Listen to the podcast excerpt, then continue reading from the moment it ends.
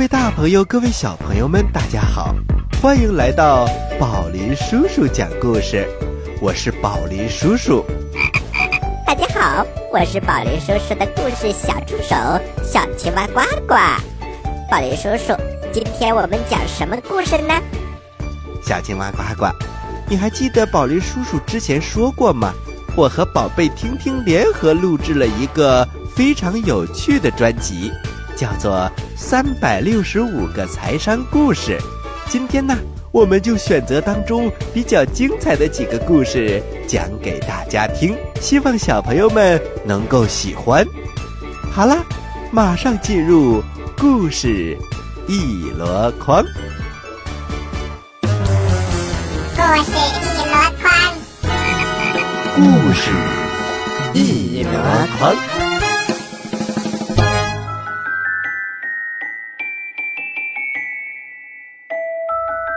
笑人烹鱼。从前在郑国，有一个著名的政治家，叫做郑子产。有一天呐，郑子产正在逛街的时候，遇到了一个卖鱼的商人。那个商人认出了郑子产这位有名的政治家，于是。非常热情地送给子产一条鲜活的大鱼。郑子产并不想吃鱼，但是不好意思拒绝商人的热情和善意，于是只好拿着鱼回家了。回到家以后，郑子产马上叫来了家中专门管理池塘的孝人，把手中的鱼交给他：“这是百姓给我的心意。”我既然已经接受了，就应该好好的对待这一份心意。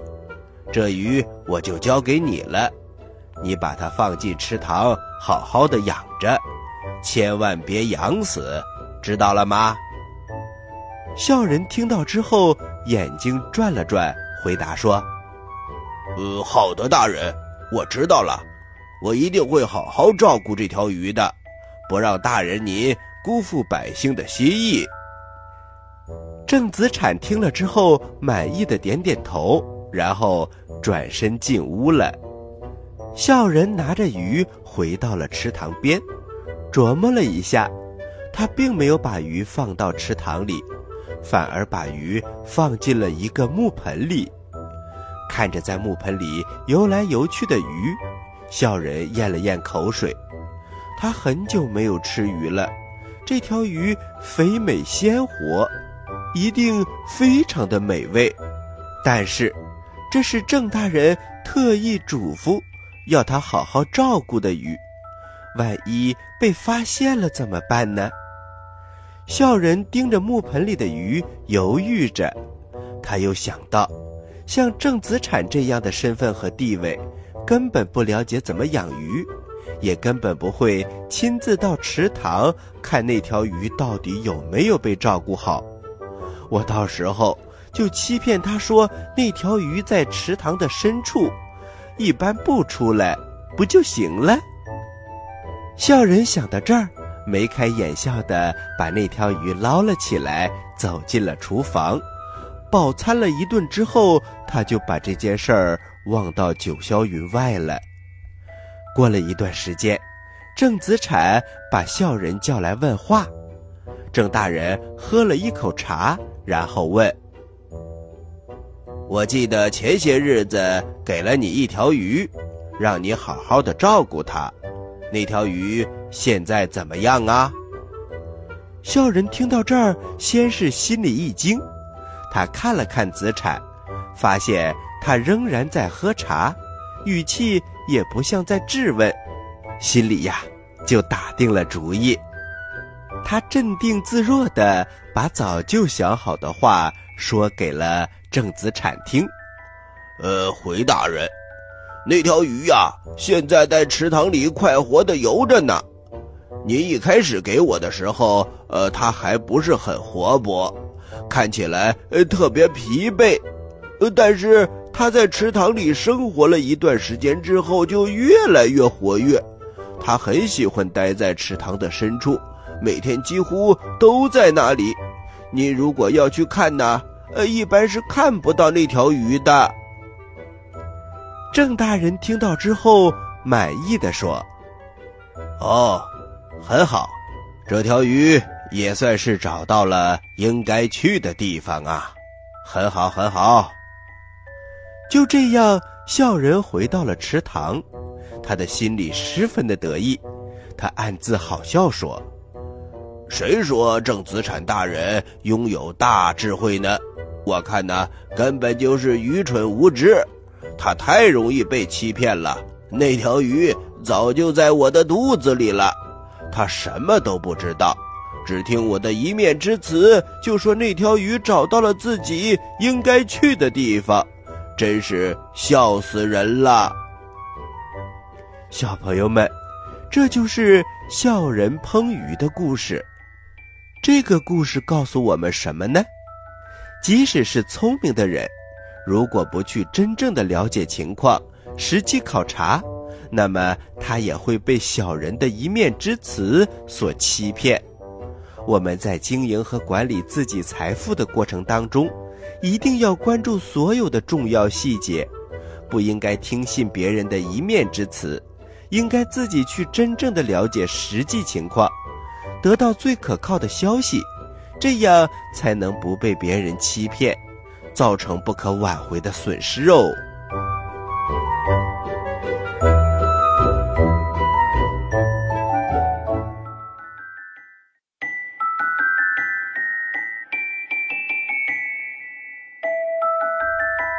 注一掷。在古代宋朝的时候，北方的游牧民族契丹人，经常会来攻打中原地区的城市。抢劫粮食和物资，在宋真宗当皇帝的时候，契丹人又来进攻了。他们先攻破了德清、益州，然后一路攻打到了澶州。一时间，朝廷里的皇帝和大臣们都特别紧张，而民间的百姓也都人心惶惶。澶州的军队在契丹军队的攻击下失去了抵抗能力，节节败退。守在澶州的官员一看到这种情形，马上十万火急地上报给朝廷，请求救援。当时的宋朝宰相寇准接到了告急文书，皱着眉头看完之后，思考了半天，最后似乎打定了什么主意。等到上朝的时候，宋真宗坐在大殿上，非常生气地说：“我听说契丹人已经攻破了我们好几座城池了，谁给他们的胆子？”大臣们连忙说：“呃，陛下息怒，千万不能气坏了身子。”宋真宗仍然气愤地说：“那群契丹人不仅抢劫百姓。”居然还打到了澶州，真是气死我了！我们的士兵难道就这样不堪一击吗？你们这些文臣武将就没有人能想出什么好办法吗？有一位叫做王钦若的大臣说：“陛下，我认为现在正是危难的时候，京城也快要不安全了，不如我们放弃京城。”逃到南方去吧。宋真宗还没来得及回答，寇准就非常生气地说：“逃到哪里都没有用。如果一味的逃跑，京城守不住，南方也迟早守不住。到那个时候，又能逃到哪里去呢？陛下，臣有一个妙计，不知道能不能说。”宋真宗点点头，表示同意。于是寇准说：“微臣以为，不如陛下您亲自去澶州，为士兵们鼓舞士气吧。这个国家再也没有比您更有威望的人了。”大臣们听了，纷纷表示不可以。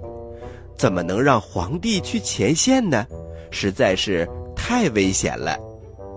宋真宗听了之后，思索了一会儿，说。这个方法好，我愿意试一试。于是在寇准和另外一些人的保护下，宋真宗来到了澶州。士兵们正在艰苦地和契丹军队战斗着，忽然不知道谁喊了一声：“皇帝陛下驾到！”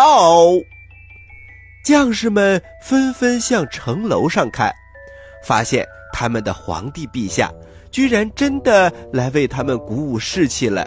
一时间呐，热血沸腾，将士们精神大振，开始奋勇的杀敌。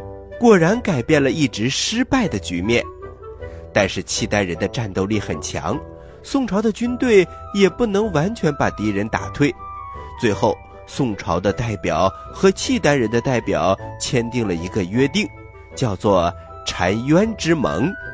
这件事情之后，寇准得到了宋真宗的赏识，在朝堂上越来越看重他，对他说的话也礼让三分。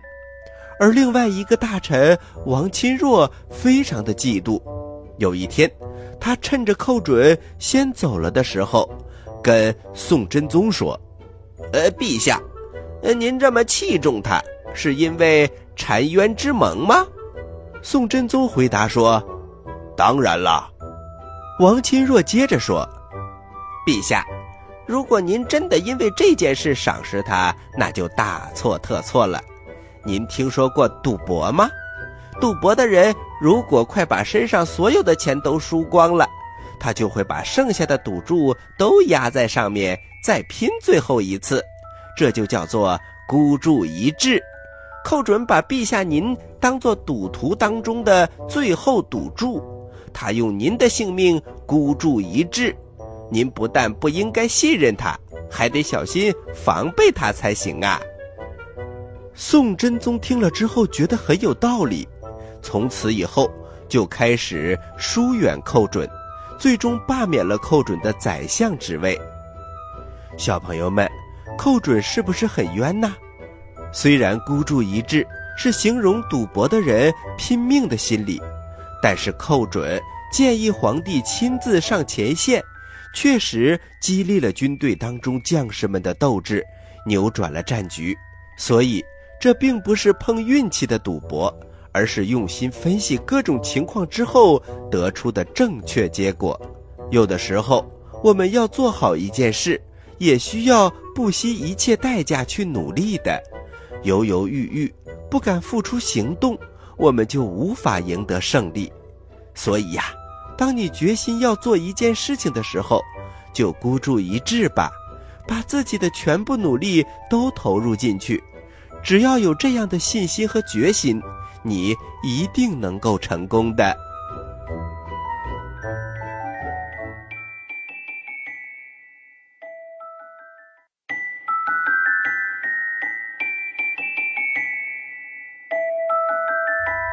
因小失大。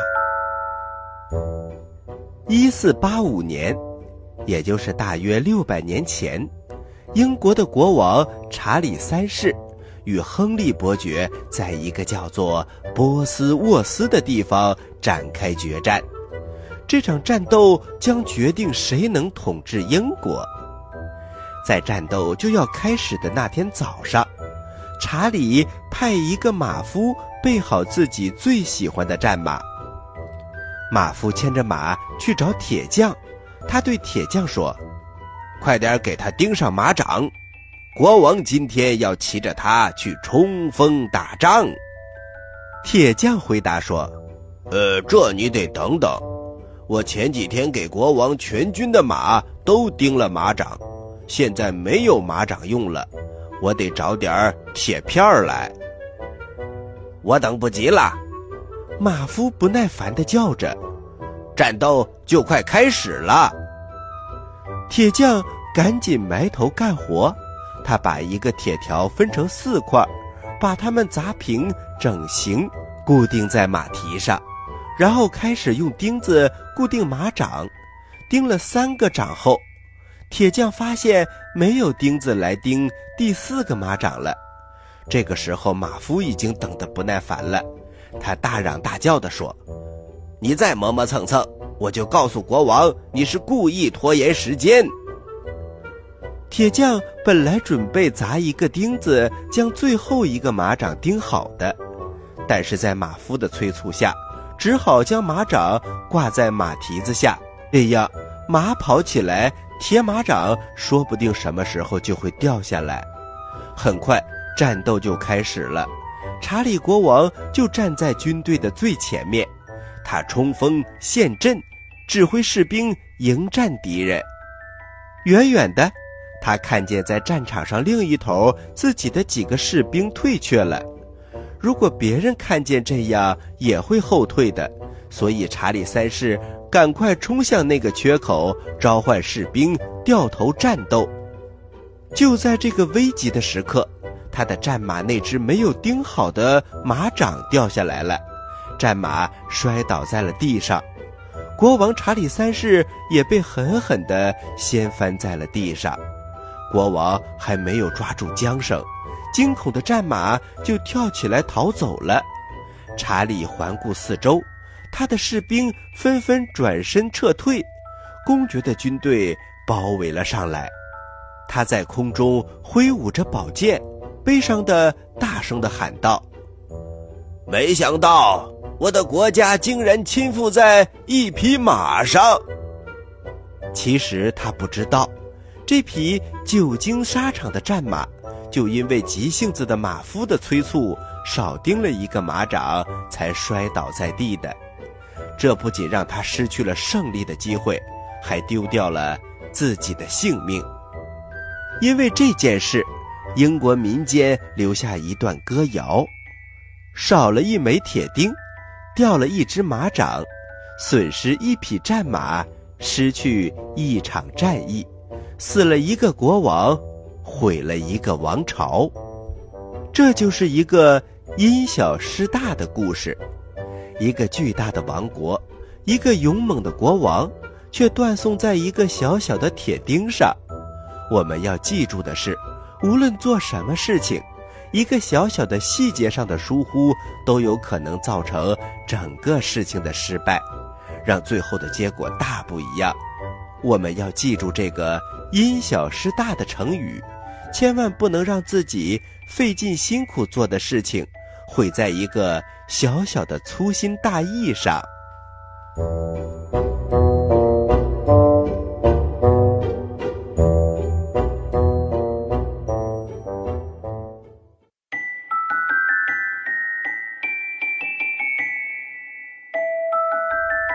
买椟还珠。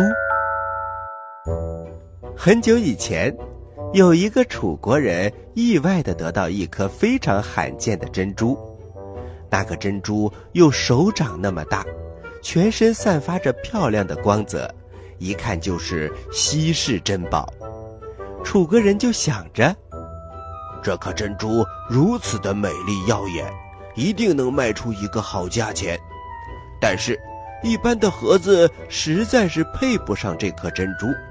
不如我来打造一个精致美丽的盒子来放置珍珠吧，这样才能体现出这颗珍珠的价值。于是楚国人跑遍了市场上卖木材的商店，好不容易找到了一个名贵的木材，于是他又请来了技术高超的木匠，把木材做成了盒子的框架，又找来了稀有的香料，放进香炉里。把盒子放在旁边，用香料来熏，这样木盒子以后会很长时间都能保留这种香味。做完这些，那个楚国人觉得还不满意，他认为这个有香味的盒子还是不能衬托出珍珠的价值，于是他请木匠把闪烁着光芒的宝石镶嵌在盒子上。还找来了最美丽的鸟儿的羽毛来做点缀，这个珍贵的盒子终于做好了。把珍珠放在盒子里，简直是完美极了。这一天，楚国人拿着那个精心打造的盒子，走在街上去卖珍珠。来来往往的人们总是被这美丽的盒子吸引，纷纷询问价格。楚国人说出一个价格之后。大家都纷纷摇头走开了。这时，一个郑国人从楚国人面前经过，他立刻被楚国人的盒子吸引住了。他停下了脚步，把盒子拿在手里，仔细地端详着，左看看，右看看，喜欢的不得了，都舍不得放下了。于是他问那个楚国人：“老板，这个盒子怎么卖？”楚国人笑着摇摇头说：“我卖的是盒子里面的珍珠，这个盒子是用来保护珍珠的。”郑国人惊讶的打开盒子看了看，但是他对珍珠并没有什么兴趣，并不了解这个珍珠的价值，他还是觉得盒子看起来更精美。于是他对楚国人说：“先生，你这个宝贝多少钱？我要买下它。”于是楚国人又把自己的价格告诉给了郑国人，没想到郑国人毫不犹豫的就同意了。但是让楚国人大吃一惊的是，郑国人付了钱，接过盒子，把里面的珍珠拿出来还给他，抱着盒子兴高采烈的走了。楚国人拿着被郑国人留下的珍珠，惊讶的嘴巴都合不上了。这简直太可笑了！那个盒子虽然很精致，但是价值还不到珍珠的十分之一。那个郑国人居然不要昂贵的珍珠，偏偏看中了盒子。楚国人开心地想：“我干脆再造一个精美的盒子装珍珠吧，说不定还能再赚一大笔钱财呢。”这个买椟还珠的故事是不是很有趣呀？我们又能从这个故事里悟出什么道理呢？要买下一件东西。一定要先了解它的真正价值，千万不能被华美的外表给弄糊涂了。故事里的郑国人被珍珠的盒子吸引，反而忽视了最有价值的珍珠，自己蒙受了巨大的损失还不知道。我们可不能像他这样，买东西的时候啊，一定要让每一分钱都发挥出最大的价值来。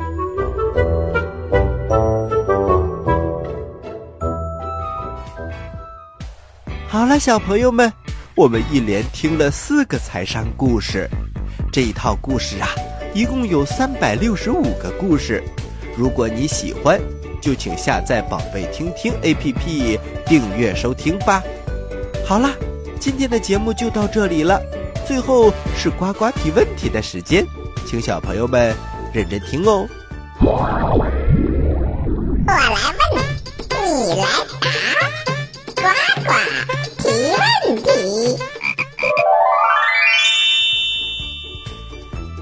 小朋友们，接下来的这个问题很有意思，为什么呢？因为我要问的问题跟故事一点关系都没有，那就是有一个小朋友想让我替他问一下，宝林叔叔家有几个奖杯？哎呀，这个问题真是太奇怪了！我知道有很多小朋友都答不上来，但是我有几个答案供大家选的哦：一、四个；二、四十个；三、十四个。呃，呱呱，这个问题有意思吧？好啦，知道答案的小朋友，请把你的答案发送给我们吧。虽然今天的问题不算什么问题。小朋友们也可以参与玩一玩。好啦，咱们下期节目再会。小朋友们一定要认真回答哟！下期节目再见。